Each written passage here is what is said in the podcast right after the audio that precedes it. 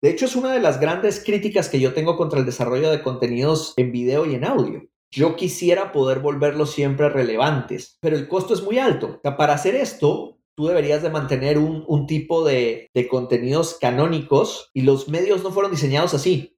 Los RSS de los podcasts, los YouTubes, están hechos para publicar y marcar en el tiempo. Yo siempre digo es, ¿por qué uno no puede tener el podcast de la entrevista de Christian Vandergens? Lo actualizamos cada seis meses para ver en qué está pensando y cada seis meses es, vamos a agarrar estas cinco preguntas de su historia, pero esto en qué está trabajando se actualiza y cada seis meses está más relevante. En Platzi eso nos pasa con mucho contenido técnico. Tú ves algunos cursos mm. que son muy buenos, pero se grabaron hace dos años y se siente como, como mole viejito, como de, uy, esto ya, ya, ya perdió el saborcito, ya no tiene el punch. E, eso, así se siente. Cuando enseñas tecnología tienes que preocuparte por constantemente estar replanteando ese pasto verdecito, porque eso es lo que quiere aprender la gente. Nos gusta aprender la versión más nueva.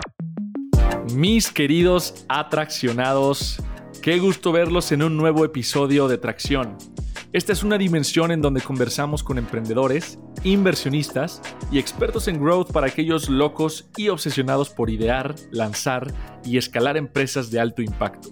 Yo soy su anfitrión, Víctor Cortés, y tú estás por entrar en tracción. Sean bienvenidos a un nuevo episodio de Tracción, en esta ocasión acompañados por un verdadero maestro del web, pun intended. Christian Vanderhenst, cofundador y COO de Platzi, la plataforma de educación en línea con el ya conocido lema Nunca pares de aprender y sin duda una de las comunidades tecnológicas más activas de Latinoamérica.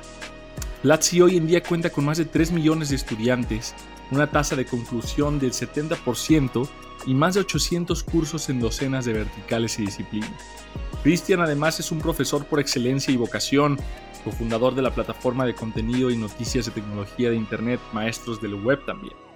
En este episodio conversamos sobre cómo optimizar la creación de contenido para marketing, producto y marca personal, el rol de las operaciones y los retos y las oportunidades que trae la Web 3 en términos de monetización y de tracción. Así que allá nos vemos. Platanus Ventures, el Y Combinator de startups latinoamericanas, presenta este episodio de Tracción. Platanus invierte 100 mil dólares por el 7% de equity además de acompañarte con su programa de aceleración y mentorías. Si eres founder técnico o hay un computín dentro del equipo, visita ventures.platan.us para conocer más sobre el programa y, cómo no, postular. Y vamos de regreso con un episodio de Tracción. Atraccionados, atraccionados, me da mucha emoción estar el día de hoy con nuestro invitado, Christian Van der Henst, cofundador y CEO de Platzi. Christian, te tengo que confesar, la primera vez que grabé un podcast fue contigo en Entre Titanes, que fue el primer podcast que grabamos en contexto, no sé si te acuerdas, pero ya fueron un par de añitos. Entonces, ¿cómo estás desde entonces?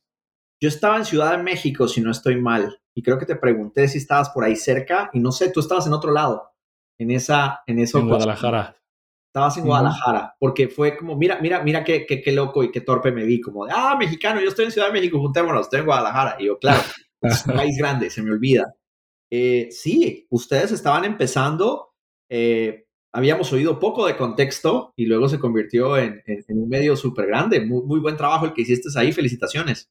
Gracias, gracias. Y, y por eso me emociona esta conversación, porque sin duda lo que tú hiciste con Maestros del Web, eh, pues creo que fue lo primero que se hizo en su momento, pues muy alineado a lo que trabajé yo también en contexto, que era darle visibilidad al ecosistema de tecnología en la TAM. Pero antes de llegar hasta ese punto, me gustaría primero eh, empezar por lo más básico y no preguntarte qué es Platzi, porque estoy seguro que ya todos saben qué es Platzi y es la pregunta de cajón, pero más bien, ¿qué es algo que la gente no sabe de Platzi?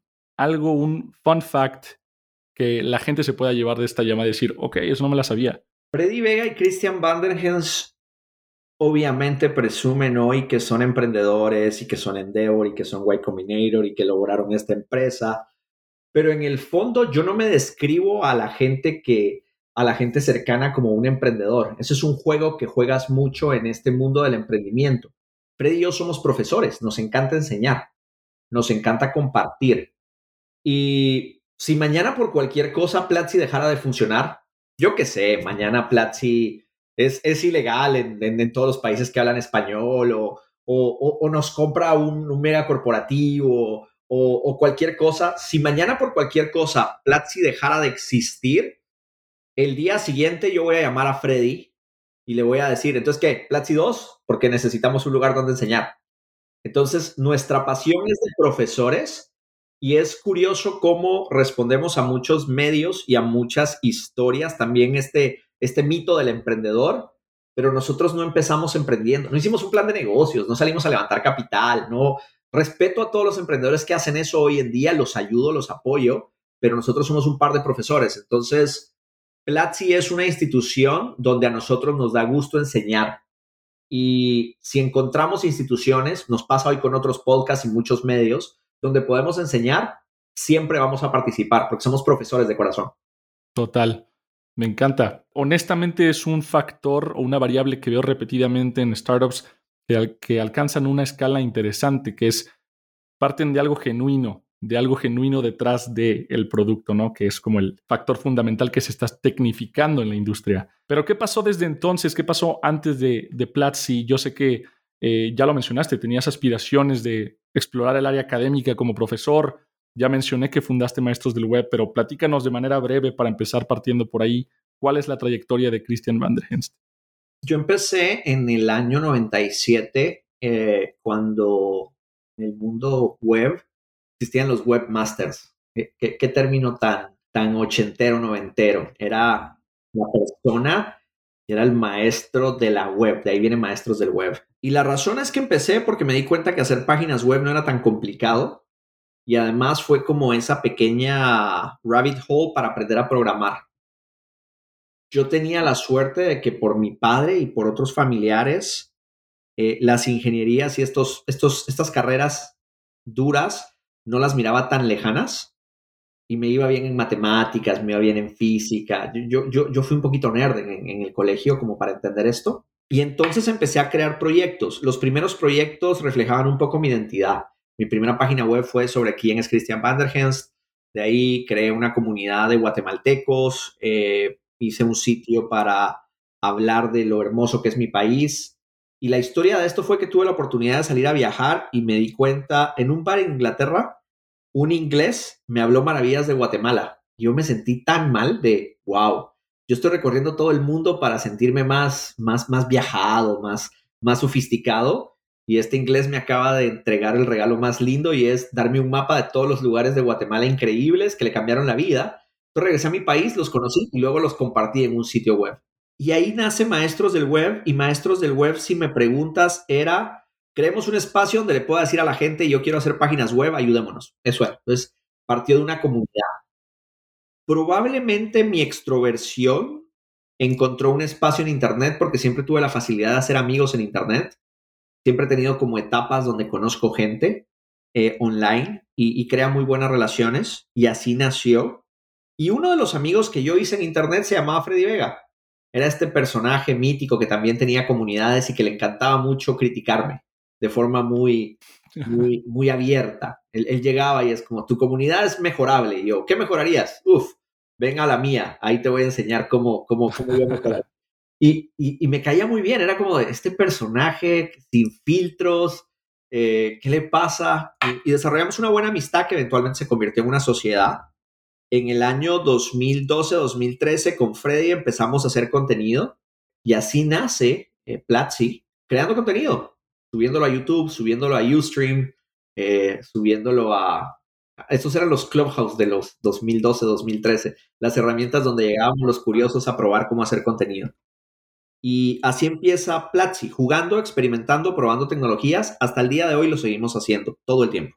¿Hubo algún cambio radical en lo que es Platzi hoy en día y lo que fue en su momento. O sea, mencionas que de repente empezó y empezaron a subir contenido y videos y demás, pero ¿hubo algún momento en el que no era lo que es hoy en día en cuestión de cómo se ve el producto? ¿O cómo, cómo, cómo, fue el MVP, el acercamiento? O sea, me da, interés, me, me da ese interés de entender cómo empezó el primer curso en general. el primer curso, primero en ese entonces, todos los lives que hacíamos los jueves eran en vivo, los dos, discutiendo algún tema, y normalmente hablábamos de tecnologías. Y en aquel entonces, HTML5 era de lo que hablaba todo el mundo. Cómo hacer HTML5, por qué es importante. Y nosotros hablábamos de las noticias de HTML5, pero en la parte donde te enseñamos cómo entrar acá, eso se volvió un curso web.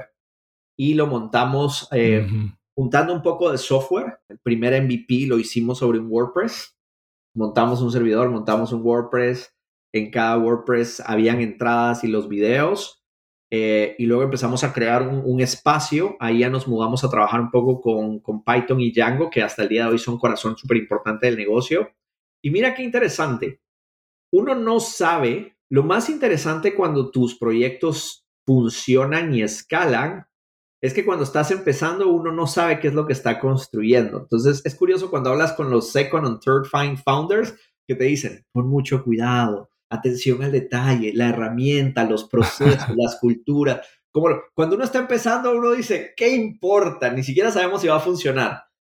Claro. Muchos años después funcionan y dicen, sí. Sí, ni lo piensas. Yo le puse ese nombre, sí, yo les dije que usaran esa base de datos, sí, yo hice, o sea, todo lo malo es mi culpa porque no lo pensé, porque estaba moviéndome y porque las posibilidades de triunfar eran muy pocas, muy bajas, pero yo creo que por eso hay tantas empresas que añoramos que se preocupan por esos fundamentals. Yo me preocupé por muchos fundamentals, no por todos, y en donde no me preocupé de fundamentals, creo que he podido reconstruir, hacer el ejercicio más tarde de revisarlo y, hacerlo bien. ¿Cuál sería como tu counter advice o lo que le dirías a, a, esos founders que hoy en día se preocupan por seguir ese pie de la letra de lo que hoy en día es emprender una startup? ¿Crees que realmente se, tiene que simplemente empezar eh, independientemente de cultura y demás? Porque cuando lo ves en retrospectiva sí suena como que, uy, pude haber puesto más atención en la cultura, pude haber hecho esto, esto, esto. Pero, ¿cómo lo ves tú? O sea, ¿crees que es, no es tan importante ser tan minucioso con todo desde el inicio? Yo creo que existe un playbook para hacer una startup y el playbook más o menos está centralizado en varias fuentes, aceleradoras, eh, Platzi con su escuela de startups, YC, 500 startups, todas estas asociaciones han creado su pequeño playbook de cómo hacer una startup. Y yo creo que el playbook está bastante bien armado hoy en día para seguirlo. Sin embargo, yo creo que todas las empresas rompen el playbook y se inventan algo, encuentran ese famoso Blue Ocean dentro del playbook de cómo hacer una startup. Entonces, algunos hoy están haciendo increíbles negocios porque no están siguiendo para nada las reglas de cómo levantar capital y de repente, listo, estoy en mi prototipo y ya hice la serie B y tengo 500 millones de dólares en el banco. Y tú dices como, pero ¿cómo? ¿Qué carajos? Eso no es el playbook. Y además nos encanta soñar con el fracaso de estas empresas. No levantaron mucho capital, esto nunca ha funcionado tal. Yo siempre les digo es, ¿alguien más había levantado capital tan rápido para un proyecto acá? Ellos se rompieron esa parte del playbook y déjanos sorprendernos porque tienen más capacidad de hacer cosas desde otro ángulo. Otras personas se rompen el playbook y desarrollan un producto increíble antes de levantar capital, antes de constituir la empresa. Lo normal, el factor que sí es común es encuentras un founder totalmente dedicado a una cosa que no parece tan relevante, pero que después define el producto. Uy, este era un apasionado. Por ejemplo, yo y mi socio somos unos apasionados de la educación. Eso es lo que nos importa. Sí, tenemos que sufrir con un montón de problemas, pero el fundamento es, oye, ¿qué hacemos con la metodología? ¿Qué hacemos con este contenido? Te juro que hoy estábamos hablando con Freddy de un par de cursos que queremos hacer y todos dirían, ¿y tienen tiempo para eso? Claro, that's what we do. Hacemos cursos. Entonces, ¿cuál es el que vamos a hacer? Entonces, romper el playbook es importante porque también, si no, eres una más. Una de las cosas más difíciles que hay también ahorita para Latinoamérica es que hay demasiadas startups que hacen lo mismo y tienes que asegurarte de sobresalir, no matter what. Me interesa porque yo sé que tú ya tenías una comunidad con maestros del web, Freddy ya tenía también su, su, propia comunidad, se juntaron y me imagino que de ahí vienen los primeros usuarios de Platzi, ¿no? Pero a fin de cuentas, ¿cuáles, cuáles fueron como las primeras palancas de crecimiento que empezaron a, testear para pues, lograr esa, esa masa de usuarios y de alumnos más bien que están todos los días entrando a Platzi para aprender algo nuevo? Definitivamente eh, nuestras, nuestras comunidades fueron uno de los canales donde nosotros buscamos estudiantes. Pero ¿sabes qué fue la mejor sorpresa? Mucha gente que seguía nuestro trabajo a nivel personal, que querían convertir ese following en una señal de apoyo. Este Creators Economy que ahora popularizaron tantos, tantos VCs, yo creo que siempre ha existido. Hay muchas personas que siempre tienen alguna capacidad de invertir en apoyar a los demás. A mí me gusta mucho pensar, mientras que mucha gente viene y dice esto de los NFTs parece medio scam, yo digo, es como capital semilla para nuevos artistas. Claro, absolutamente. Entonces, yo creo que muchas personas vinieron y era como de apoyo el trabajo de Freddy, apoyo el trabajo de Christian y ahora van a hacer estos cursos and I support them. Y yo creo que eso es lo más valioso que puede construir cualquier emprendedor cuando está empezando un proyecto. Ten algo, incluso a nivel personal, que las personas estén dispuestas a apoyar. En ese entonces no existía un Kickstarter, no existía un GoFundMe, no existía WeFund, no existía ninguno de todos estos proyectos pero habían formas de apoyar a los creadores y en nuestro caso, apoyar a nuestro trabajo era suscribirse a nuestros cursos y eso fue lo que ayudó. Ojo, también eso hizo que nosotros creyéramos que éramos unos genios del inbound marketing. Oh, sí, no, no, ¿cómo invertir en ads si nosotros la gente llega y se suscribe? Pero la realidad es que sí logramos ponerle un, un apoyo a comunidades que habíamos construido orgánicamente. Sí, totalmente. Que creo que ese factor, el hecho de que ya tenían un, una marca personal allá afuera, definitivamente es una de las razones por las cuales Platzi se ha desmarcado de otras eh, plataformas de e-learning, ¿no? Y yo también hablé con Freddy en, otro podcast en Futurismo. Qué gran podcast, la verdad es que uno de mis favoritos. Y algo que menciona es que 70% de los estudiantes de Platzi terminan el curso y que es pues bastante diferente a otras plataformas de educación en línea. Entonces, ¿tú cómo crees que logran esta cifra? ¿Cómo incentivan esa retención? ¿O qué hace Platzi tan diferente que logra mantener a, los estudiantes enganchados y, regresando a la plataforma, ¿no? Contrario a un Udemy o algo por el estilo. Lo más importante que tú encuentras en Platzi es una comunidad de gente que te apoya y que está feliz de que estés estudiando con nosotros. Y hemos cultivado mucho eso porque la realidad es que estudiar es difícil. Los que nos gusta estudiar porque sí, los que en la noche después de la cena abrimos un libro y decimos voy a estudiar tal cosa. A ver, nosotros éramos raros en los colegios, no éramos lo normal. Nadie le vas a decir, es como, ah, mi hijo es súper normal, le gusta estudiar en la noche y, y cuando, cuando, cuando está con tiempo libre se pone a aprender otras cosas y tal.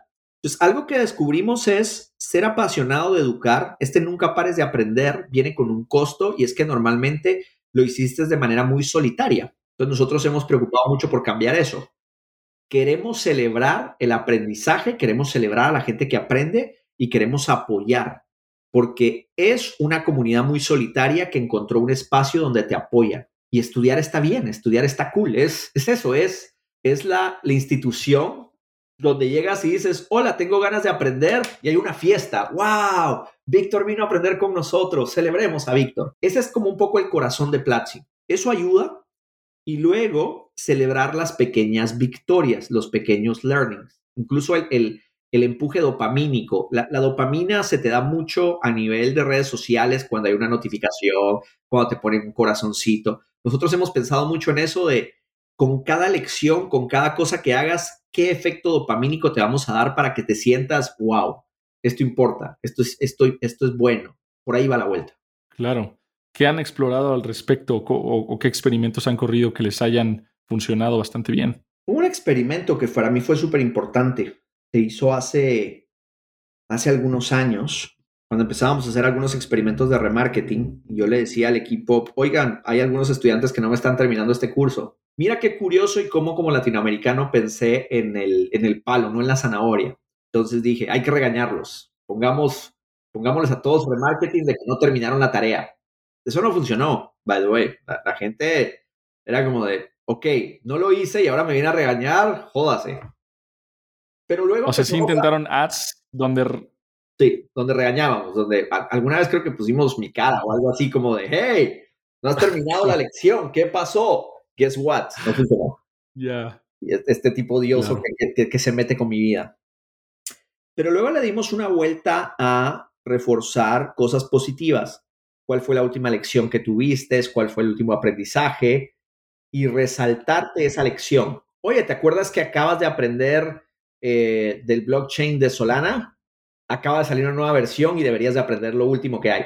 Ese tipo de triggers te reconectan con las lecciones, te reconectan con las escuelas. Entonces vas aprendiendo todos esos puntos. Y esto suena muy fácil. Muchas personas vienen y dicen, ah, entonces el secreto de, fácil, de, de Platzi es fácil. Creo todos estos, estos, points. Y ahora trata de escalarlo con un montón de cursos y te das cuenta que el diseño instruccional hay que hacerlo diferente. Se me hace bien interesante ese tema porque además la educación es un, sobre todo este tema de, de cómo hacer que la gente se enganche es meramente psicológico, ¿no? Porque el estudiar tiende a ser considerado como algo tedioso, ¿no? Muchas personas lo ven como algo negativo pero el aplicar el conocimiento de algo que, aprendiste es totalmente dopamínico, como mencionas tú. Entonces, me, gusta como entender esa, esa cuestión psicológica detrás de... Ustedes empezaron con el inbound y era, claramente la comunidad era lo primero que traía a sus usuarios. ¿En qué momento empezaron a testear o ver otros canales que, que dijeron, sabes qué, ya es momento de dejar solamente el crecer word of mouth de forma orgánica, eh, comunidad, y ya hay que empezar a testear otros canales? Nos ha tocado evolucionar con un montón de canales. Cuando nosotros empezamos, Facebook todavía no vendía anuncios, Google tenía su red, pero no existía el remarketing. Entonces, otra cosa que también es interesante es, nos toca probar nuevos canales, nuevas tecnologías y nuevas formas de obtener growth, porque también educamos con ese tema. Entonces, estamos obligados a saber qué está pasando, probarlo, escalarlo y luego enseñarlo. Lo más bonito de Platzi es que todo lo que hacemos se puede enseñar. Eh, y cada vez está impregnando más a la cultura. Tenemos gente en roles operativos. Yo ya hace cursos en Platzi, entonces Platzi tiene ciertas habilidades y esos cursos muchas veces nos funcionan como espacios de onboarding a nosotros, a otras startups y otras empresas que apoyamos y eventualmente nos ayudan incluso a seleccionar talento humano que llega a trabajar con nosotros. Ahora, dentro de tu labor como CEO, es gran parte llevar la parte de ventas, de desarrollo de negocios, de operaciones, partes muy enfocadas a lo comercial que pues está, está muy ligado al tema de growth.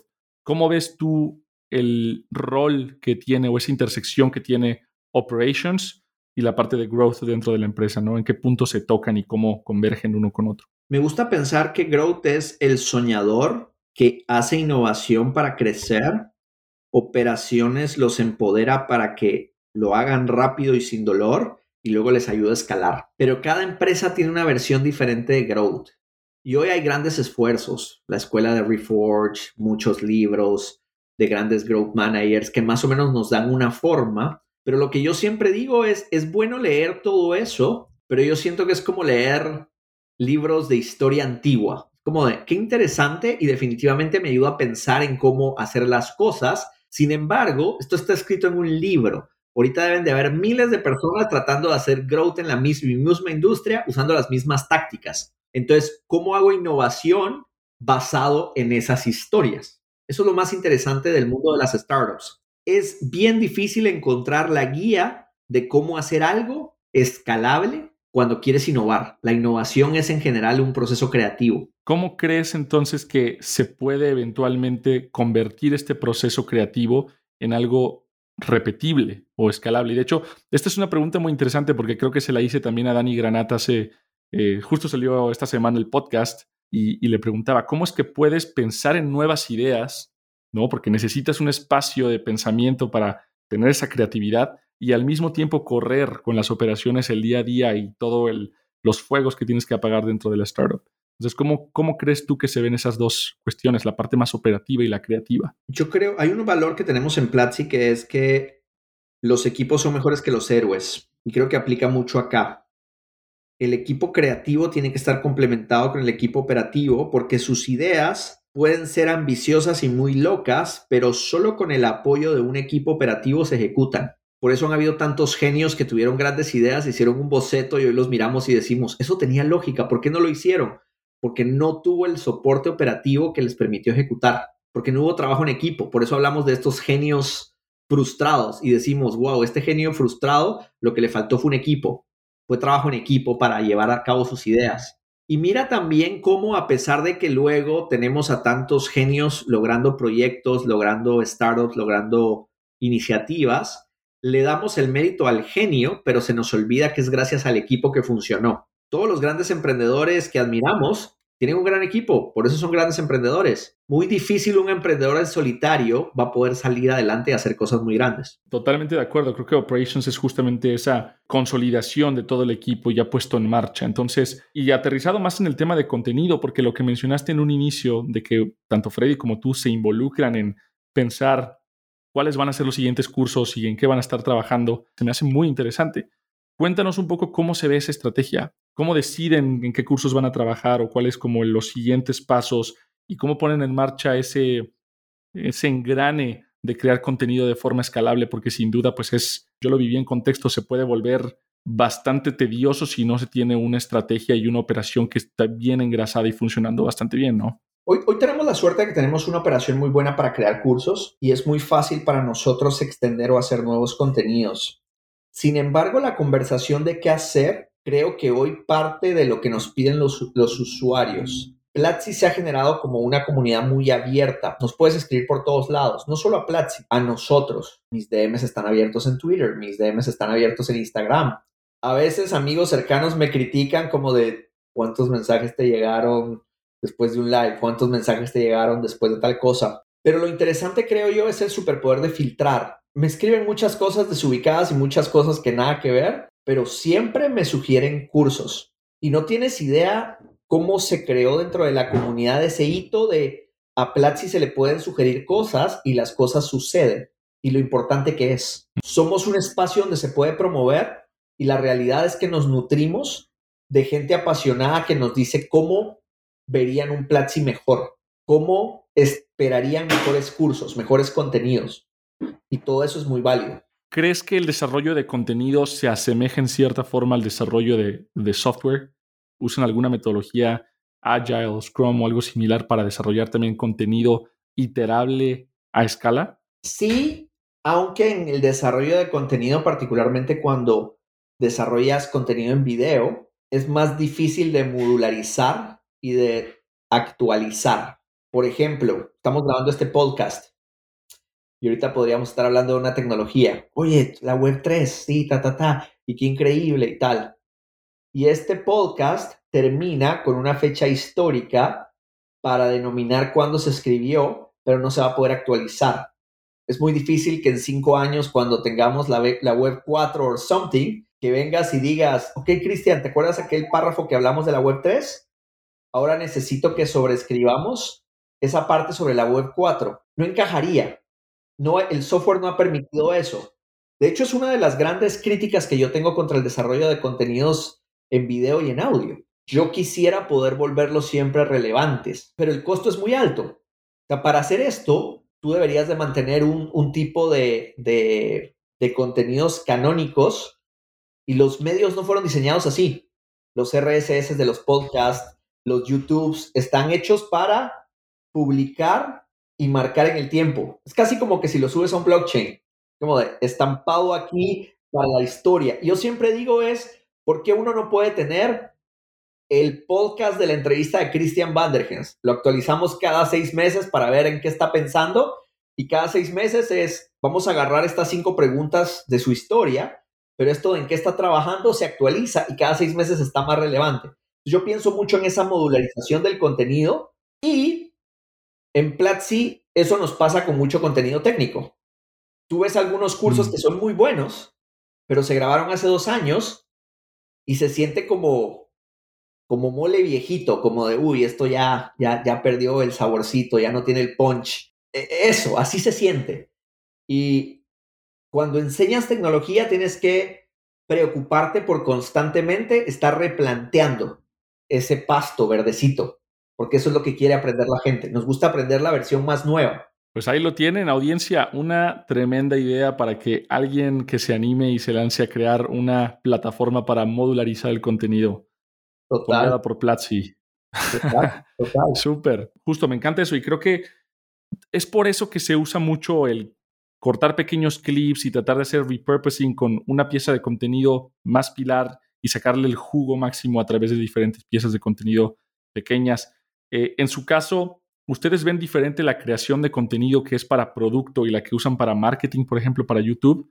¿O de qué forma hacen el acercamiento entre contenido de producto y contenido de marketing?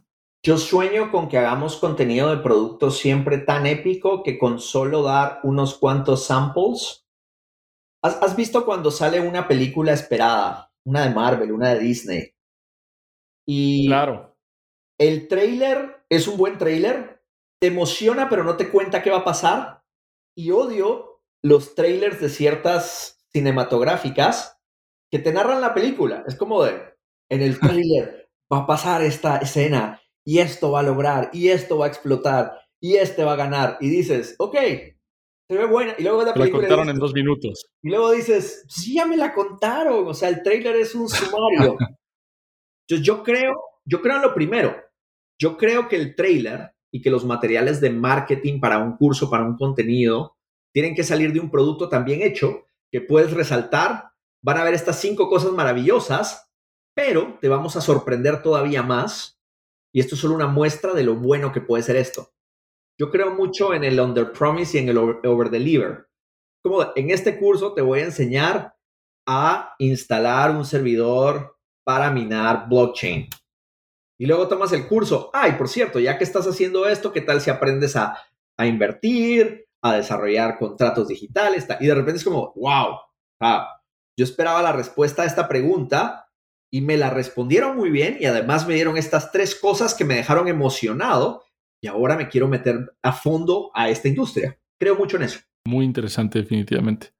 Sí, justo lo que estamos viendo hoy en día con los, con los trailers de la nueva película Spider-Man, que se viene bastante buena. Justamente creo que es lo que hacen bastante bien, ¿no? Dejan que la gente desarrolle sus propias teorías sobre lo que va a suceder. Y bueno, acá ya veremos si hacen el over, el over deliver o no, pero creo que tienen una oportunidad mercadológica gigante ahí, ¿no? Total, total, total. Yo aprendo mucho del entretenimiento y durante mucho tiempo me emocioné con todas estas empresas que hacían edutainment. Sin embargo, creo que el edutainment solo tiene la función de emocionar, pero no de educar. Edutainment es cuando de repente termino en un curso que me dice, wow, yo me debería dedicar a esto de los podcasts. Pero hay además cursos que te enseñan realmente a usar las herramientas para hacer podcast. Y no siempre la misma institución crea las dos cosas. Eso también es muy curioso de, de- de la industria y, y- y creo que es otro punto importante. Yo fundamentalmente en el mundo del desarrollo de contenidos y en la educación considero que son industrias que se nutren de la competencia y se nutren de que haya diferentes jugadores haciendo cosas de forma diferente. Y cada vez que se consolida un mega conglomerado, un medio medio, un, un gran medio, temo que YouTube sea tan popular, me da miedo. Que TikTok sea tan popular, me da miedo. Que Facebook sea tan popular, me da miedo. Sin embargo, si pudiera tener todo eso desarmado en un montón de canales, sería más feliz. Genera más creación, genera mejores creadores y genera mejor contenido y más educación. Eso es lo que estás viendo con la, con la Web 3. La Web 3 me emociona porque yo estoy 100% seguro que mi vida fue definida por la Web 2. Yo era un entusiasmo del, un entusiasmo del Internet y cuando alguien me habló de la Web 2.0 y empecé a, a revisarla, yo encontré el sentido de mi vida y de mi vocación. Y creo que la Web 3 va a ser el sentido y la vocación de una nueva generación que hoy quieren desarrollar software, quieren hacer startups, quieren trabajar en cripto, pero todavía no entienden para qué o qué. Y creo que la Web 3 es el nombre a esa época donde de repente se les prende el foco y todo tiene sentido. Te mentiría si te he dicho que he entrado lo suficiente en el tema de la Web 3. Definitivamente me, me parece fascinante, pero creo que todavía no termino de cuajar como el exactamente qué oportunidades van a surgir de la Web 3. En el caso de, aterrizándolo más este podcast, ¿no? A explorar nuevos canales, a desarrollar contenido, a crear startups nuevas. ¿Tú qué es particularmente lo que ves que se va a desatar en los siguientes años con, con, esta nueva, con este nuevo protocolo? Lo bueno es que se van a seguir muchos conceptos de descentralización y de ownership.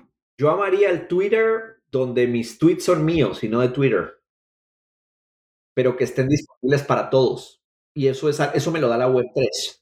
El costo es que también tú aquí en adelante vas a empezar a escuchar miles de pitches que es, somos la web 3 del alquiler, somos la web 3 de la panadería, somos la web 3 del delivery, somos Rappi pero en Web3, somos Platzi pero en Web3. Y, tú vas a decir, ¿y eso qué carajo significa?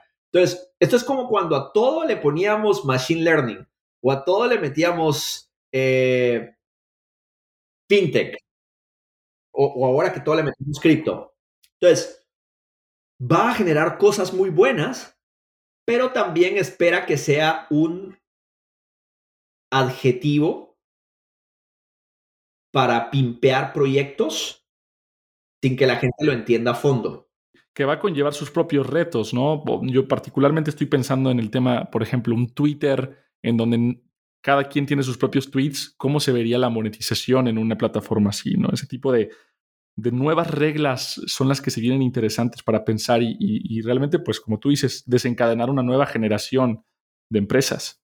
Yo, yo creo mucho en el ownership y en la transferencia y en tener conectado un wallet digital al contenido. Partamos del concepto de Twitter porque es muy fácil de entender.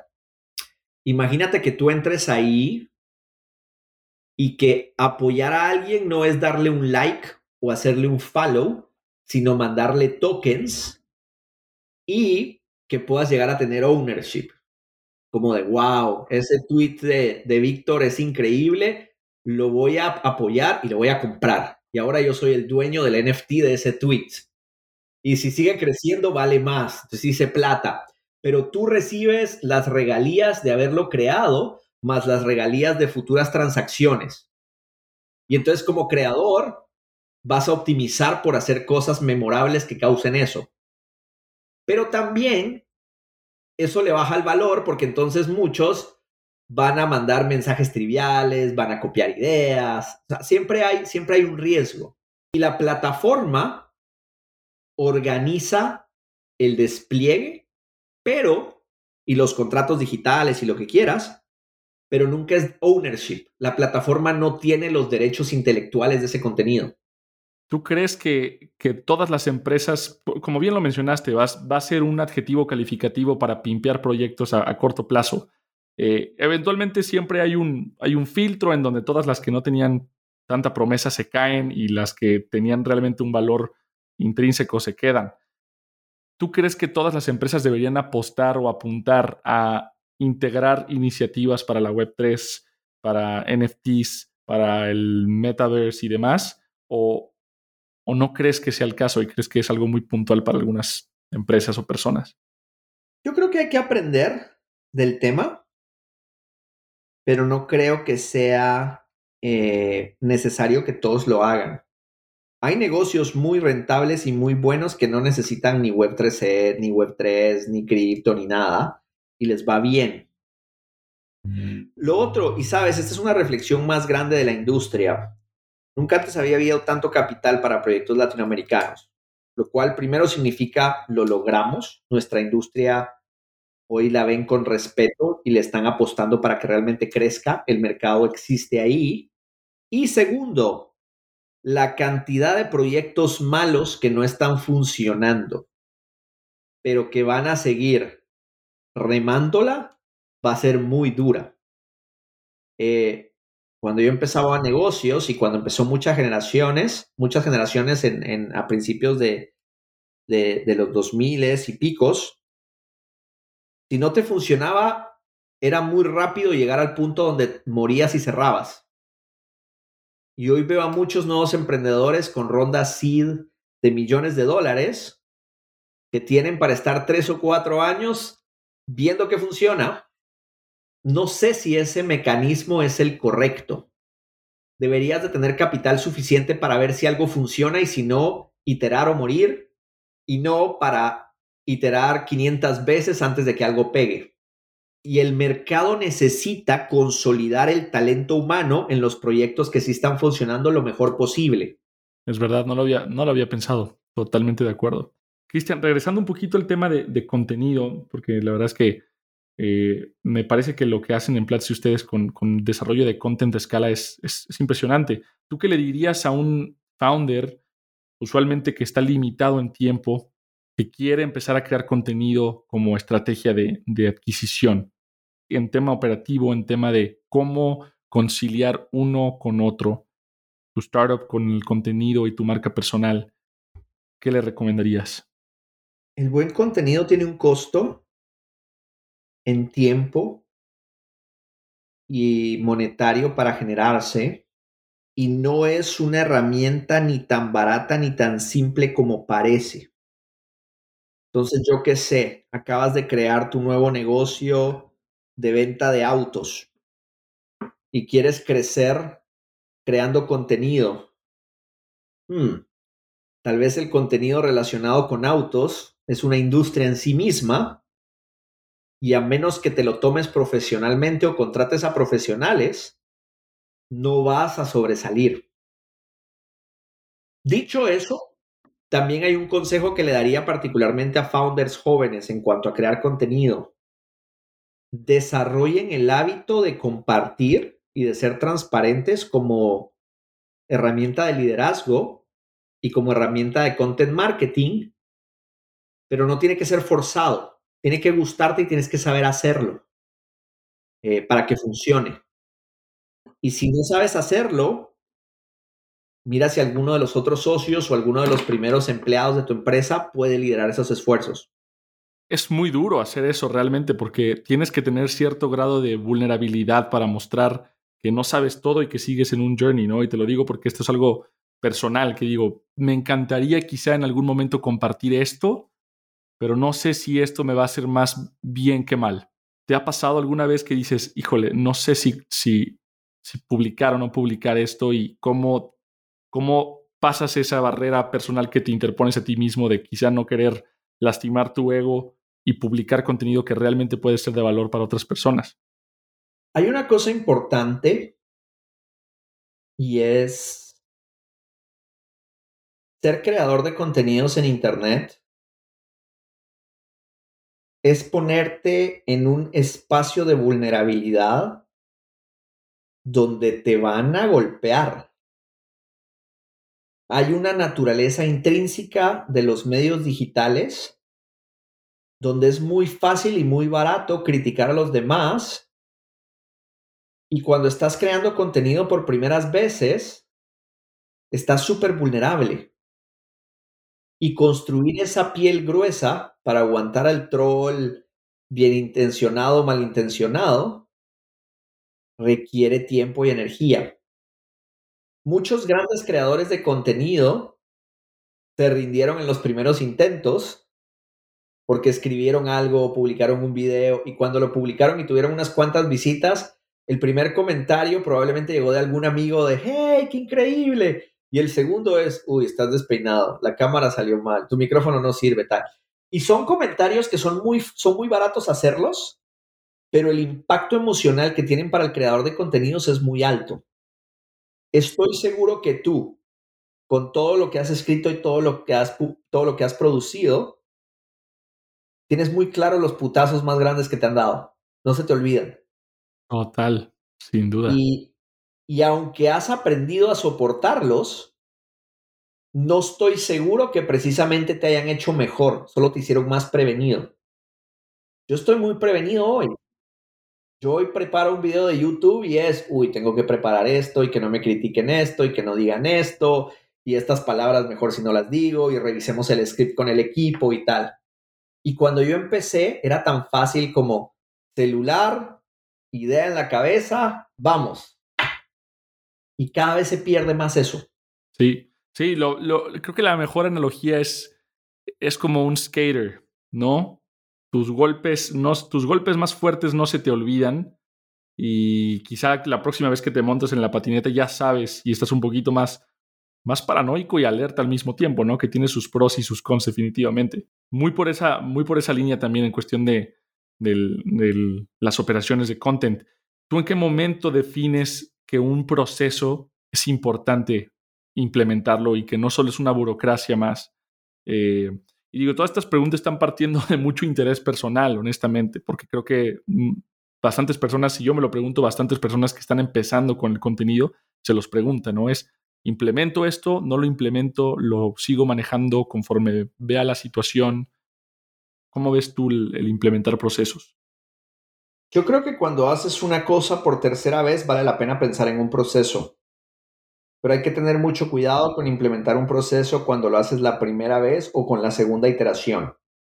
Y ese es un error muy duro en el que caen muchas empresas. Oye, creo que esto lo vamos a hacer 100 veces, entonces planeémoslo bien para cuando lo hagamos 100 veces. Y luego dices, oye, ¿por qué no probaste la primera lo que saliera? Y luego iteraste y una vez hiciste dos veces en una tercera vez. Y ojo, estoy hablando un poco figurativamente, no significa vas a pagar. El pie. Pues el primero hazlo a como salga. Y no, hay, como una ciencia de hacer cheques, o sea, ahí más o menos lo sabes. Pero estoy hablando un poco más de innovación. Como de, creo que en las primeras hay que arriesgarse, en las segundas hay que iterar, y ya si realmente va a necesitarse un proceso, hay que construirlo lo antes posible. Uno de los errores más grandes que veo yo en startups jóvenes es que les gusta seguir haciendo las cosas manuales en el intento número 100. Como, no, todavía lo estamos puliendo y tal. Ayer hablaba con unos amigos acá y hablábamos de un software para manejo de ciertos temas administrativos y hablábamos de costos y plataformas y que hay nuevos players en el mercado, ta, ta, ta. Y creo que paré un poco la conversación y dije, no, no, no. Ya agarraste una herramienta, no importa, porque ese es un proceso no fundacional de tu empresa.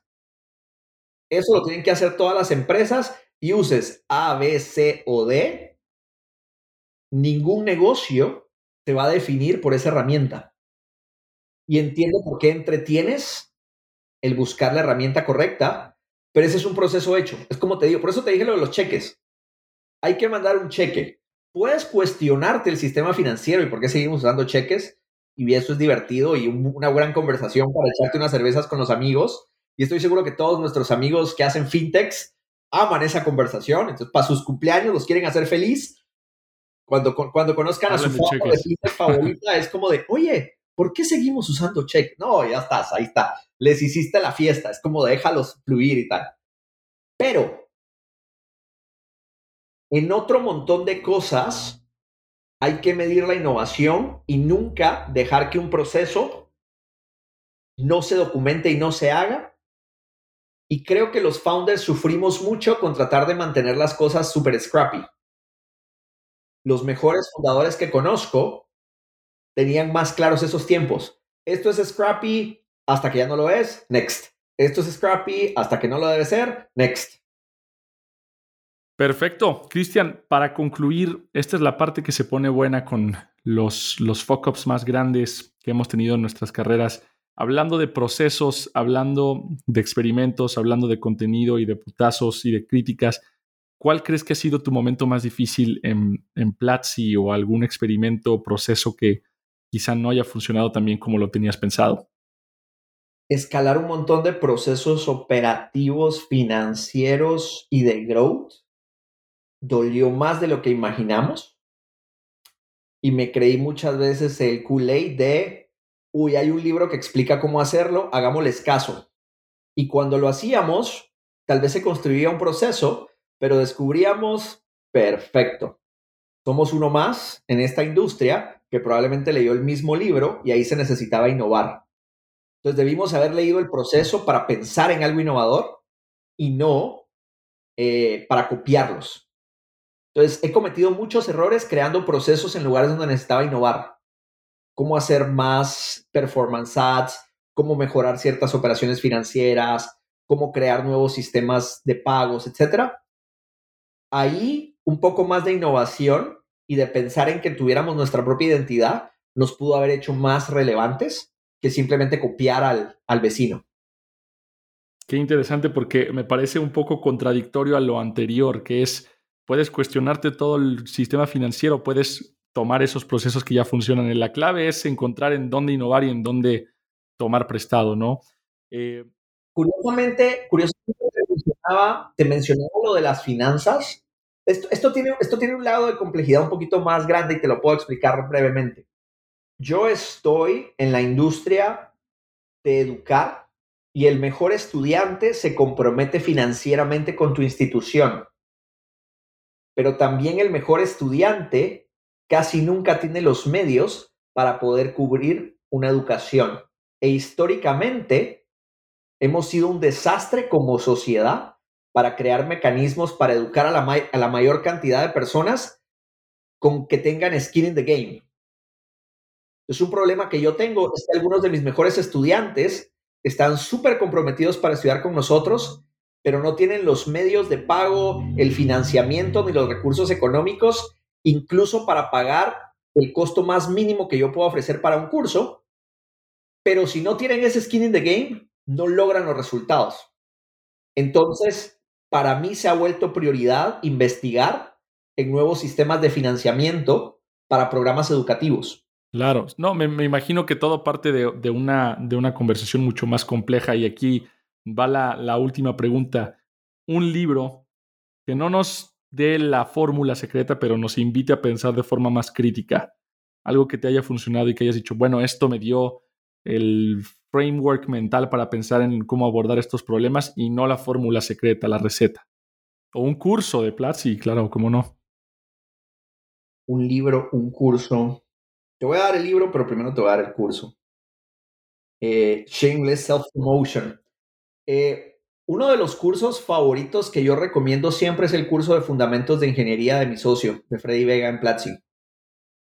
Y la razón es, demasiada gente que trabaja conmigo, que está emprendiendo, juran que van a triunfar sin aprender a programar y sin entender del mundo de los developers.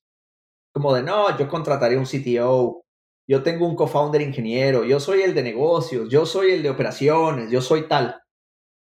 Y Freddy creó un curso que te enseña a aprender de tecnología y se llama Fundamentos de Ingeniería y no te va a volver ingeniero, es un curso introductorio, pero te va a ayudar a entender y respetar esa industria que es la que crea hoy a grandes profesionales. Entonces, cada vez que puedo, les digo, tomen el curso de Fundamentos de Ingeniería de Freddy Vega y al final van a aprender a trabajar con un Arduino. Y no significa que vas a hacer una empresa de Arduinos, pero no, no, tienes idea lo mágico que es cuando aprendes a controlar un dispositivo tecnológico con tus propias manitas. Es tan poderoso y, eso, y por eso lo recomiendo. Y del libro, saliéndome un poco del cliché, les quiero recomendar el libro de una amiga mía que se llama eh, Logan, How Not to Die Alone. Es un libro que sirve para todas las personas que están buscando pareja, eh, por una data scientist que cuestiona muchos de los rituales de cómo se conoce la gente hoy en tiempos de, de redes sociales y de dating apps. Y el libro me encantó porque en un mundo tan cliché y lleno de tabús, uy, no se puede hablar de eso, cómo conociste a las personas, que usaste un Tinder, ta, ta, ta. Es muy lindo que alguien con un carácter científico analice lo bueno y lo malo de esa industria. Y eso es ese libro. Yo lo recomiendo muchísimo. Súper. Fundamentos de Ingeniería y How Not to Die Alone. Ya los tenemos acá. Súper, pues ahí lo tienen. Gracias a todos los atraccionados y atraccionadas que nos acompañan una semana más. Recuerden que pueden conectar conmigo con arroba atracción-bajo en Instagram o Twitter. Cristian, imagino que la mayoría también ya te conocen y ya saben cómo estás, pero recuérdanos, ¿cómo te encontramos? En Twitter me encuentran como arroba Sevander o en Instagram Sevandercito porque llegué tarde. Eh, y si quieren saber un poco más de mi trabajo y de lo que hago, sevander.com con B chica. Eh, es mi blog personal, todavía lo escribo. Eh, lo reviví hace algunos años y pues estoy muy orgulloso de tener un blog, un blog personal en el 2021. Es, es una mezcla entre ser early millennial y extremely late Gen Z. Súper, me queda claro. Buenísimo, pues recuerden, él fue Christian Van der Henst, yo soy Víctor Cortés y esta fue su dosis semanal de tracción.